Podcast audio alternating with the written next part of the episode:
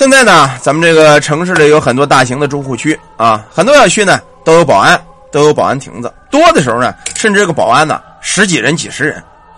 有些保安呢是敬业的，大数呢大多数啊都是个开发商招来呀，混吃混喝的，基本这个物业这个保安呢管不了什么用。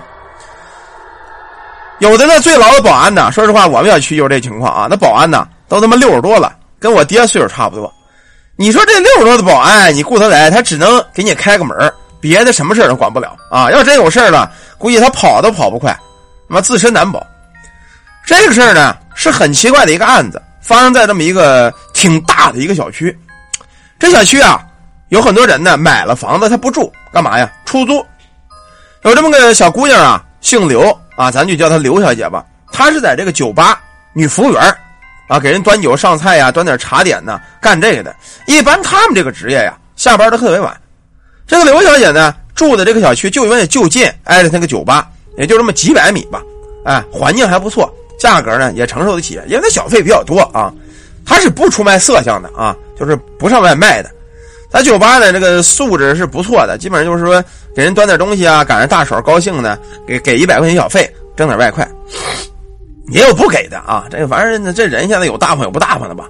这个小姑娘还不错，她从来不上外头跟人开房去。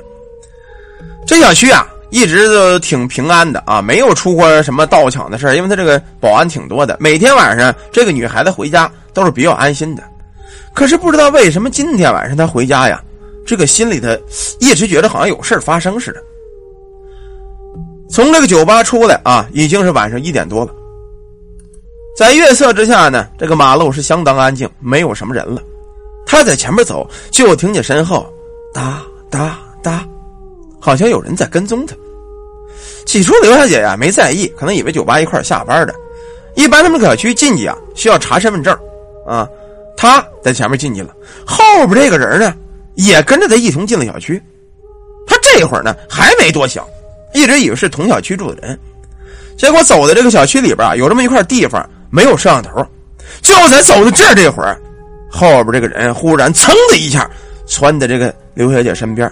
拿出一把刀子，就放在她喉咙这儿，一把捂住她的嘴。这会儿刘小姐呀，可吓坏了，脸都白了。这把刀子顶在脖子上，不过他这个见的人也多，很快呢就冷静下来了。虽然手啊有点哆嗦，腿有点抖了，但是他没敢喊。这刘小姐说了：“大大哥，你你要钱，我给你钱，你你放了我吧。”刘小姐的想法是什么呀？破财免灾，省得这男的真捅她。这会儿呢，把包递给这男的，这男的拿手翻了翻呢，里边也没什么钱。刘小姐上班也就那几百块钱看这个男的身形啊，还有点熟悉。因为没有值钱的物品啊，就这么几百块钱现金，这个男的并不高兴啊。这男的感觉并不高兴啊。我把这个音乐换一下啊，音乐他妈得得循环播放啊。行了。翻了翻，没有什么值钱的东西。这男的挺不高兴，本来拿东西要走了，正在这男的扭脸走的时候呢，这个刘小姐长出了一口气：“哎呦！”按说呀，已经走了就得了呗。可就这刘小姐这一声嗨叹，可坏了。这男的没得到多少钱，扭头回来听刘小姐这一声长叹，坏了，猫了猫嘴唇。既然得不着钱，那不如我就劫色吧。这会儿这男的上来呀，把这刘小姐摁在墙根上，就开始动手动脚的了，一把刀子顶在脖子上，别动，动我就捅死你！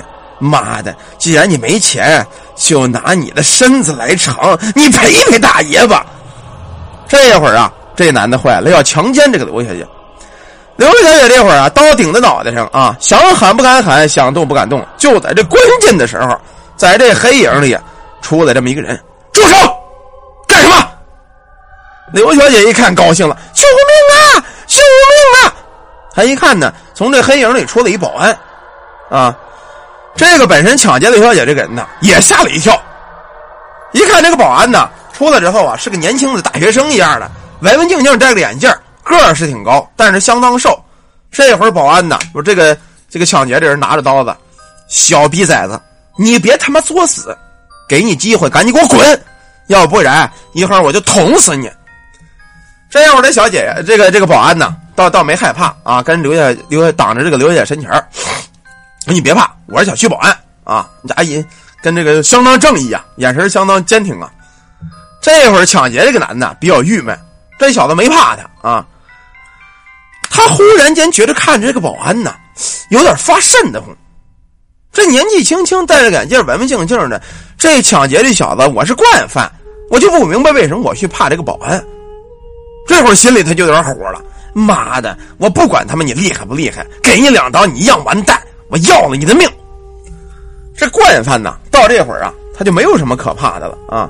这保安这会儿说：“你快跑，好，我挡着他。”这会儿正在说这会儿，这个抢劫犯拿着刀子，噗，这一刀就扎在这保安胸口上了，那血呀，伴着那匕首滴滴答答落在地上。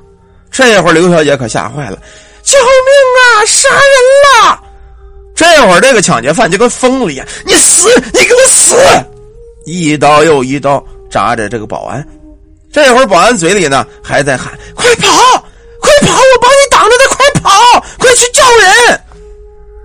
刘小姐看了看这个保安啊，相当的感激。她本来想打电话的，可这会儿啊，包被人翻遍了，手机也没在啊。这个抢劫犯跟他妈疯子一样。刘小姐没办法，只能赶紧跑了。这个杀人犯呢，正在这扎着上劲呢。你敢惹我，你死定了！扎这男的扎了有十六七刀了。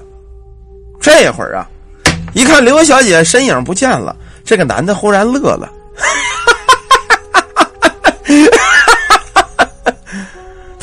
说的，这个他妈杀人犯这小子纳闷了：你，你乐什么？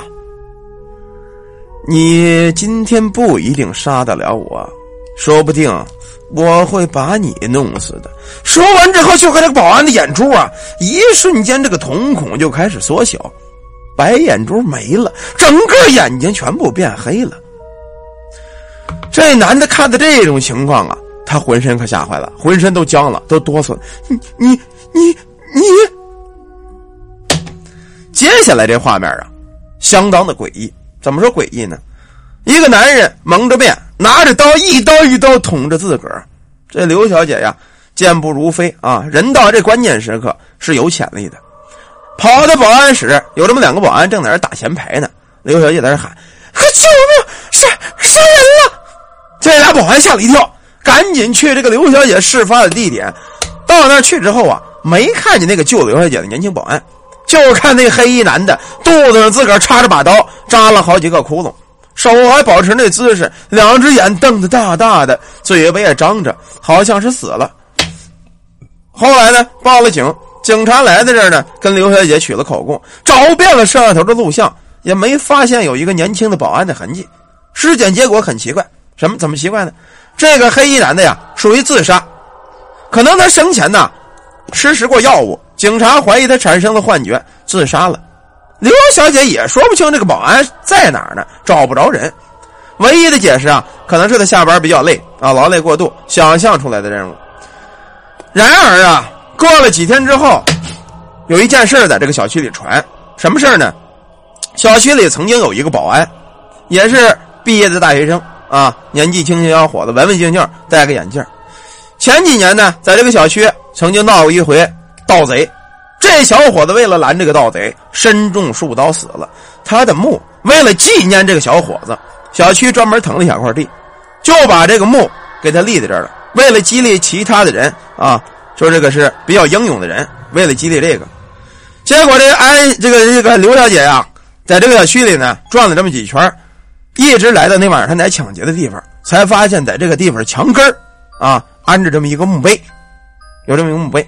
这个墓碑上边贴了一张照片，他看这个照片啊，刘小姐哭了，手里拿着鲜花，拿着香烛啊，在这开始烧纸。